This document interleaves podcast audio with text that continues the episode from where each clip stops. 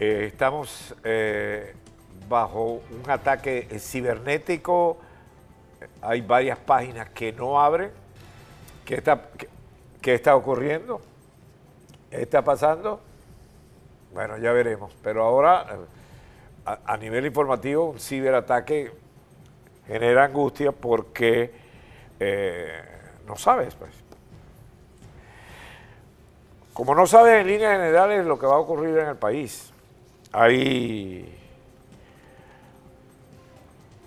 hay factores que ya participan, claro, público y notorio en las elecciones,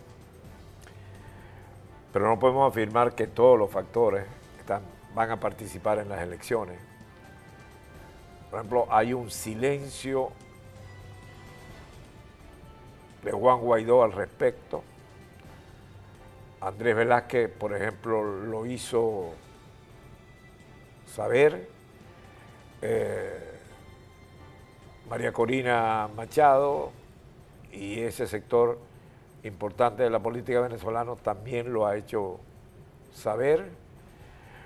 Hay diferencias internas en el seno del, digamos, chavismo, eh, donde algunos consideran que no es justo lo que se está haciendo y entonces manifiestan su desacuerdo.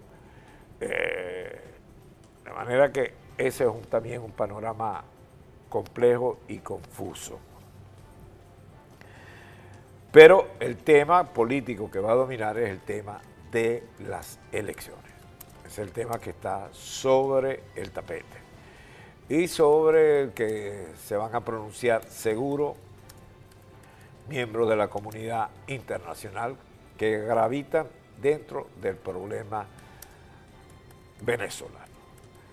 Hay mucho seguimiento sobre el tema cubano que ha hecho un poco un giro copernicano en el Partido Demócrata eh, y ya el tema Cuba como el tema Venezuela entra en la campaña electoral y el presidente Trump se encargó de, colocarlo el día de ayer en una intervención que eh, sostuvo en, en Telemundo, de manera que en este momento el panorama es confuso, no está claro y además bajo un ciberataque.